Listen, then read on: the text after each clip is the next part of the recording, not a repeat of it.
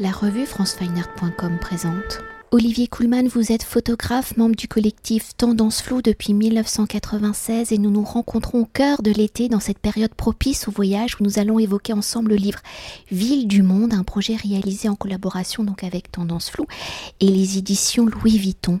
Alors réunissant 14 photographes du collectif Tendance Floue pendant 8 années de déambulation se concrétisant en 55 voyages, en 60 semaines de shooting, en 4000 photographies archivées, Ville du Monde aux éditions Louis Vuitton, et le fruit d'une commande de Louis Vuitton à tendance floue. Depuis 2013, chaque guide de la collection City Guide fait l'objet d'une commande photographique au collectif.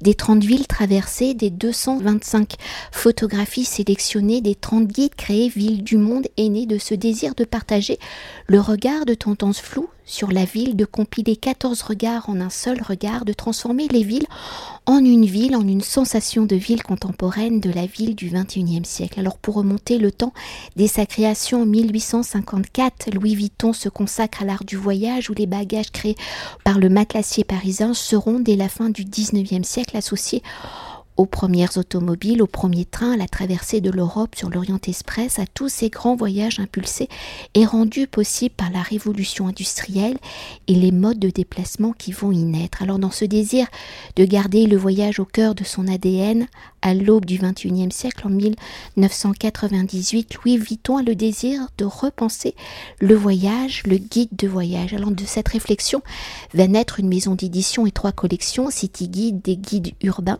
Traverse Books, des carnets d'artistes et Fashion Ice, des albums photographiques. Alors dans cette aventure en 2013, les éditions Louis Vuitton passe commande, je le rappelle, à tendance floue, où pour chaque city kid, la ville choisie est décryptée par des auteurs et journalistes indépendants, des invités venus de tous les horizons comme des architectes, des galeristes, des acteurs ou encore des artistes. Alors pour enfin évoquer le regard de Tendance Floue en 2013 pour le premier ou les premiers City Kids dans le cadre de la commande photographique, quelle est le cahier des charges donné par Louis Vuitton, cette commande est-elle sous la forme d'une carte blanche dans les réflexions collectives de tendance floue Comment allez-vous décider d'aborder la ville des métropoles en mouvement perpétuel? Le City Guide, effectivement, euh, s'est transformé en 2013, puisque auparavant, il n'y avait pas de photos dans les City Guides Louis Vuitton.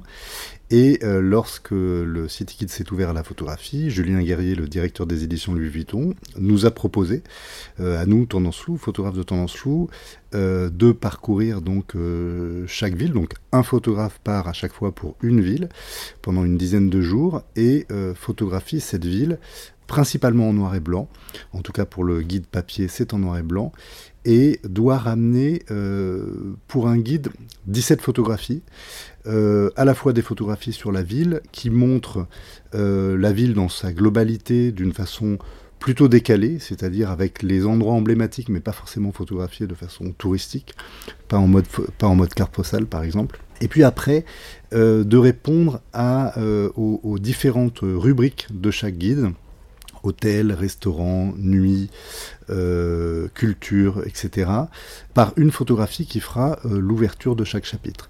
Donc c'est à la fois une commande et à la fois euh, dix jours dans une ville, donc beaucoup de, beaucoup de temps qui nous permettent euh, des déambulations et qui nous permettent une production euh, conséquente, puisque dix jours de photographie à plein temps, ça fait beaucoup d'images.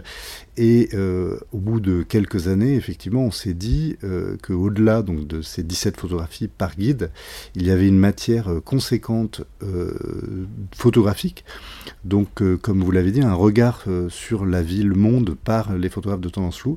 Et donc Julien Guerrier nous a proposé euh, de faire euh, ce livre euh, à partir du, donc de ce corpus d'images très large, donc qui sont des photographies qui peuvent être dans les guides, mais pas forcément. Beaucoup de photographies qui sont dans les livres ne sont pas forcément dans les guides au départ.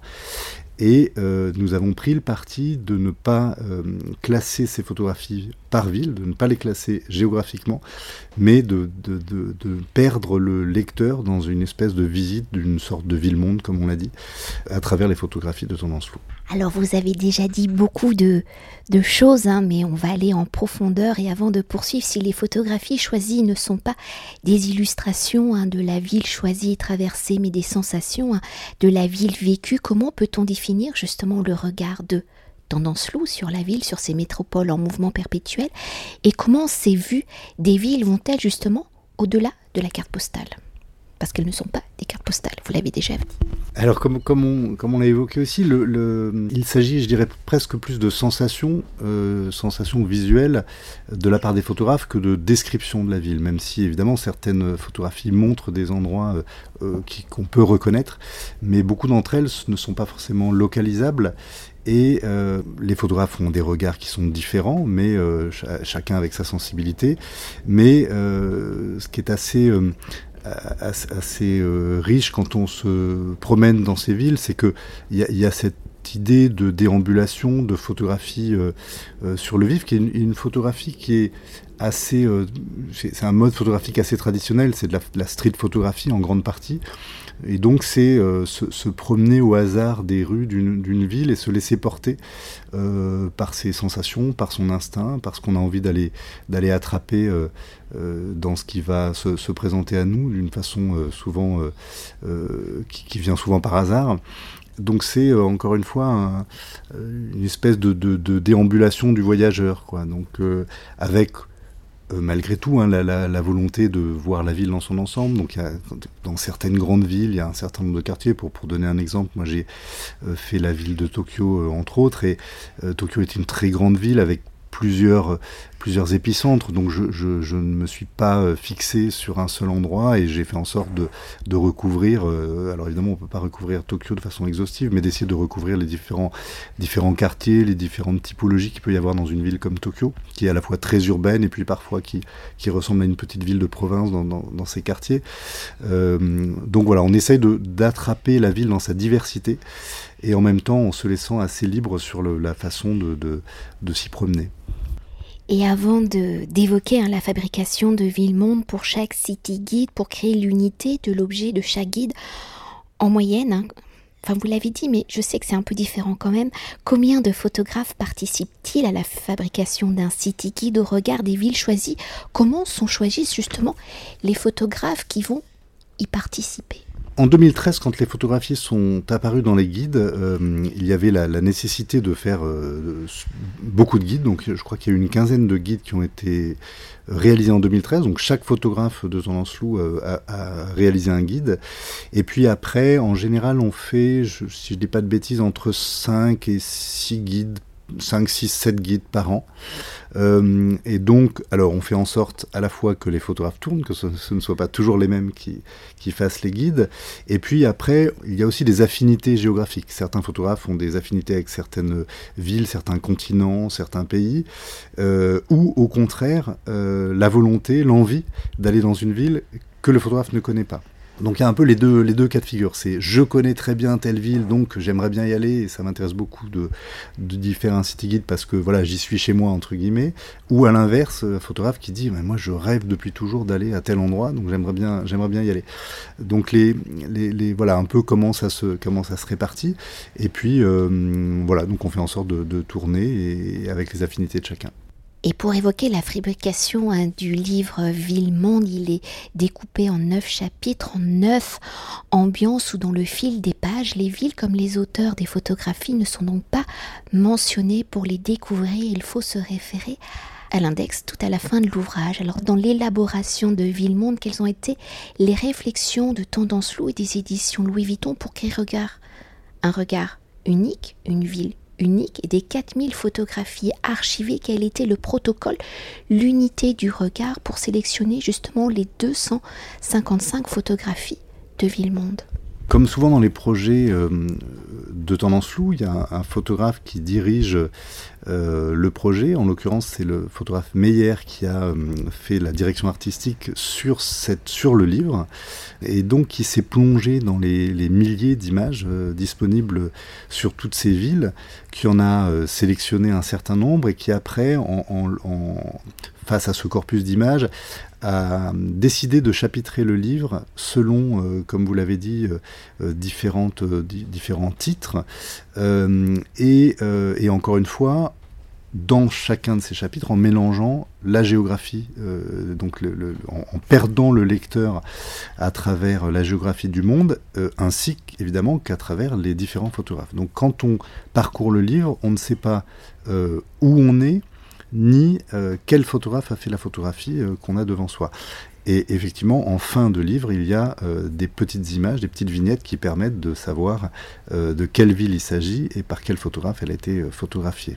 Et pour continuer d'évoquer l'unité du livre Ville-Monde, comment les textes de David Chandler et de Muriel Anjalran hein, permettent-ils d'appréhender la ville du XXIe siècle, de son évolution du milieu du XIXe siècle, de l'ère industrielle hein, et de la naissance de la maison Louis Vuitton à la ville d'aujourd'hui. Comment ces deux auteurs ont-ils décrypté justement ce regard tendance floue, ce regard, ce regard que collectif porte sur la ville, sur les métropoles en perpétuel mouvement, et comment ces deux textes placent-ils justement les photographies réalisées dans l'histoire de la photographie?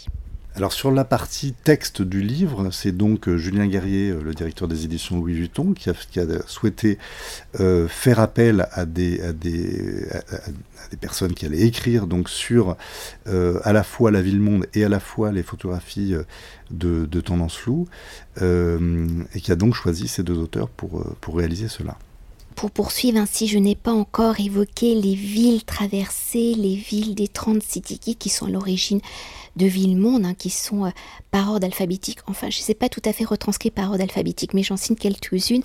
Amsterdam, Bangkok, Berlin, Chicago, Hong Kong, Istanbul, Le Cap, Lisbonne, Londres, Los Angeles, Madrid, Mexico, Miami, Pékin, Prague, Rio de Janeiro, Rome, Shanghai, Séoul, Sao Paulo, San Francisco, Singapour, Sydney, Taipei, Tokyo et Venise. Pour vous, Olivier Kuhlmann, quelles sont donc les villes que vous avez traversées, photographiées pour City Kid les avez-vous choisis C'est le mystère. Quelles ont été vos réflexions, vos expériences de ces villes? Avez-vous photographié, appréhendé Miami, Singapour, Chicago et Tokyo de la même façon?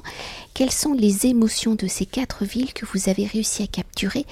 Et dans le livre Ville-Monde, comment vos photographies cohabitent-elles peut-être dans cette ville unique? Alors effectivement, moi j'ai réalisé quatre villes. Euh, alors certaines villes que je connaissais, comme Tokyo, Singapour, euh, d'autres que je, ne connaissais pas, euh, en l'occurrence Chicago et Miami, mais par contre j'ai beaucoup d'affinités avec les États-Unis, qui est un pays que j'ai pas mal photographié, où j'ai vécu un peu plus d'un an en, en, Californie, à Los Angeles, et donc c'est un pays que je connais assez bien, mais paradoxalement dont je ne connaissais pas les villes. C'est aussi pour ça que ça m'a intéressé d'y aller. Euh, les villes américaines ont quelque chose que, je trouve assez intéressant. Euh, alors chaque ville euh, est une expérience différente parce que les, les, géographies ne sont pas les mêmes. certaines villes sont très grandes, d'autres à taille beaucoup plus humaine, et donc la façon dont on va déambuler dans une ville, dont on va l'appréhender, va être assez différente.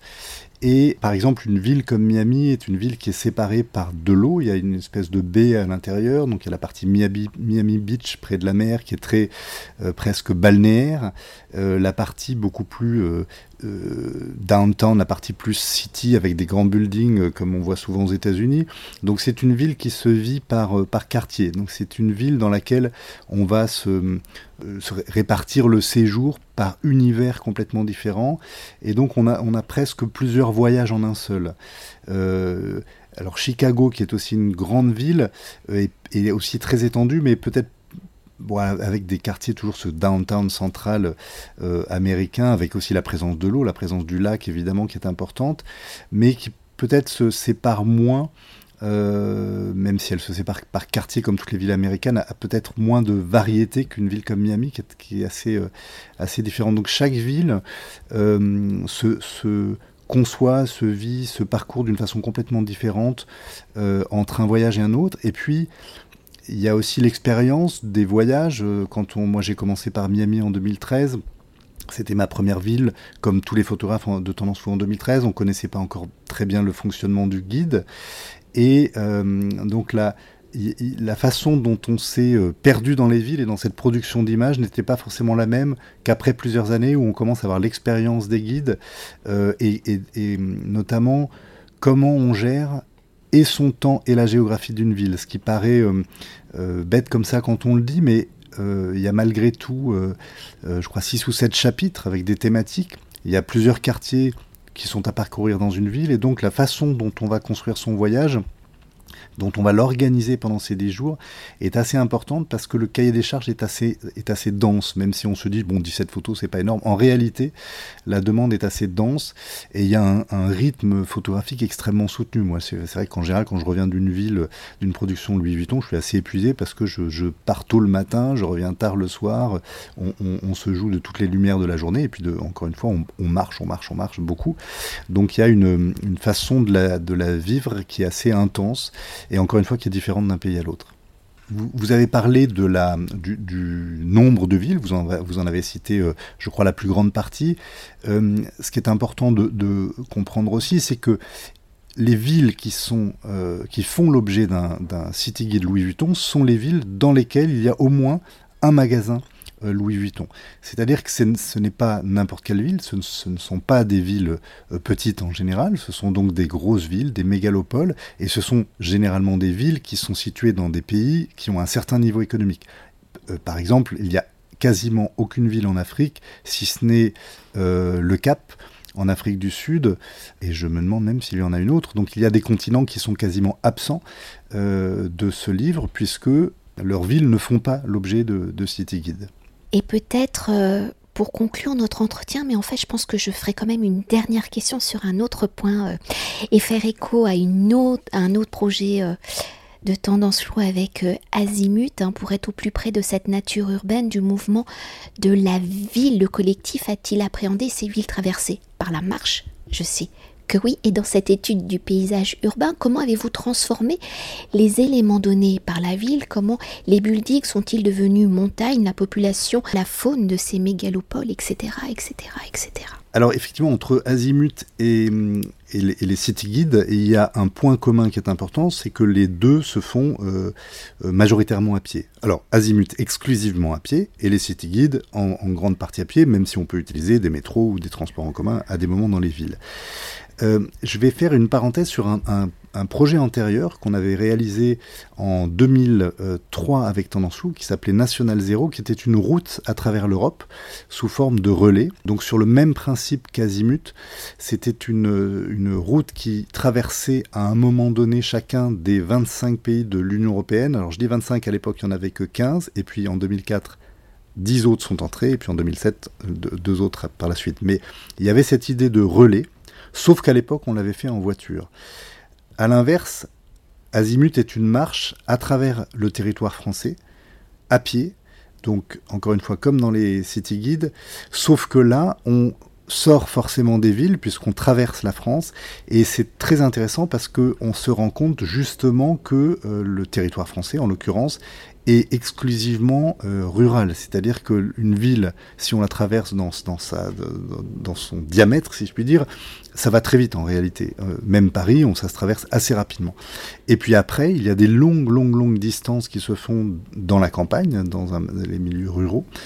Et ce qui fait que sur l'ensemble d'Azimut, à l'inverse euh, de, du, du, livre sur les, les, les, villes du monde de Vuitton, on est principalement dans un paysage de verdure, dans un paysage de campagne. Euh, ce que beaucoup de gens nous ont dit, mais nous ont dit, mais vous êtes vous avez choisi d'être principalement à la campagne. Oui et non, en fait, par la force des choses, quand on traverse la France, on est principalement à la campagne.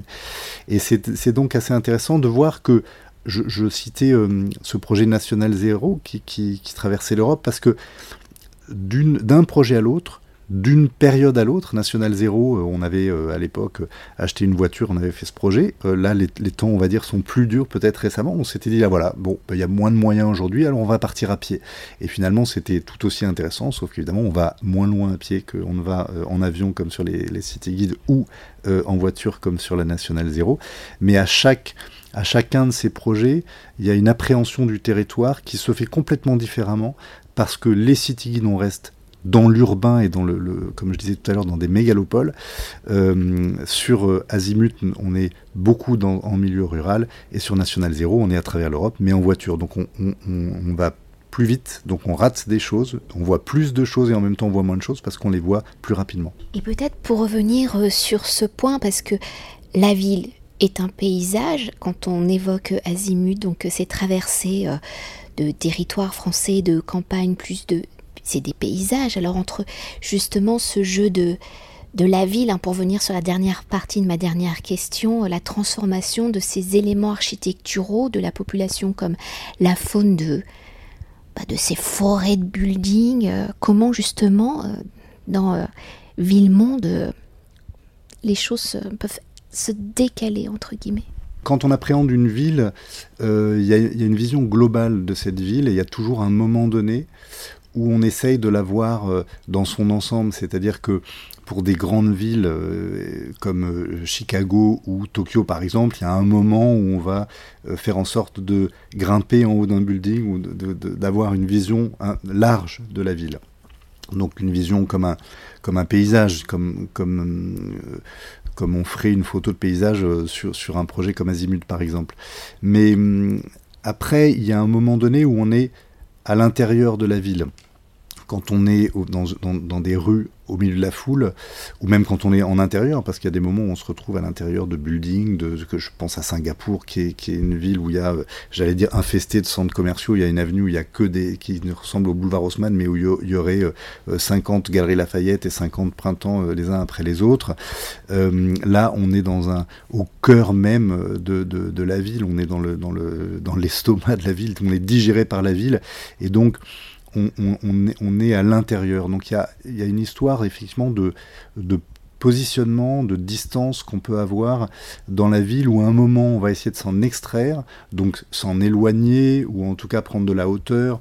Euh, je repense à, Chicago par exemple où il y a le lac qui est juste devant. J'avais fait à un moment donné un tour en, bateau pour avoir justement une vision de la ville euh, extérieure et la voir euh, autant que possible dans son ensemble. Donc la, ville s'appréhende euh, de l'intérieur ou de l'extérieur. Quand on est dans un paysage, quand on, marche en l'occurrence sur, un, sur Azimut par exemple. Moi j'étais dans l'extrême le, sud de la France puisque j'ai commencé la marche à la frontière de, l'Espagne, euh, tout près des Pyrénées. Et donc j'ai alterné entre. Euh, euh, enfin, j'ai commencé par une, une, marche plutôt le long du littoral, donc avec la mer d'un côté et, les, stations balnéaires de l'autre. Et puis après, je suis, euh, j'ai commencé à grimper au début des Pyrénées, donc dans les montagnes.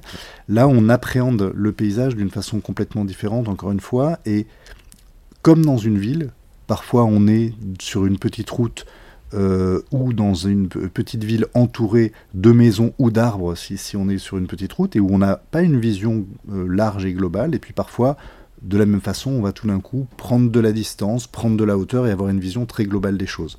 Donc finalement, le, l'urbain est l'inverse de la nature, mais pour un photographe, euh, il y a le même genre de problématique et de, façon de le photographier en prenant au nom de la distance, en étant à l'intérieur du sujet, ou au contraire en, essayant de s'en extraire pour en avoir une vision euh, globale et extérieure. Et peut-être quand même une dernière chose pour être au cœur de l'actualité de l'été, une actualité euh, photographique avec Arles et ses rencontres pour cet événement de, des rencontres 2021, un city guide Arles est sorti. Alors pour conclure réellement l'entretien, est-ce que vous pouvez nous dire un petit mot sur ce fameux city guide où là, il n'y a pas donc de magasin Louis Vuitton Absolument. Alors Arles euh, est, venu dans les city guides par, le biais de la photographie euh, et donc des, rencontres d'Arles. Alors la particularité que peut avoir le City Guide d'Arles et qu'il y a une double entrée photographique.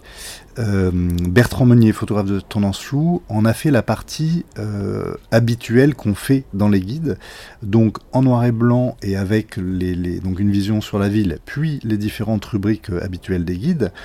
Et Johan Lamouler a, a, eu, elle, une commande différente, qui est une commande de portrait qu'elle a réalisée en argentique en 6-6, donc au, au, format carré, comme elle le fait habituellement sur une grosse partie de son travail, euh, et a fait des portraits d'Arlésiens, de, différents types d'Arlésiens qu'elle a choisi de photographier, et où donc dans ce guide, il y a à la fois euh, un chapitre avec le regard euh, de, Bertrand Meunier sur la ville en mode city guide, et puis ce, regard sur les gens, donc ces portraits de Johan Lamouler.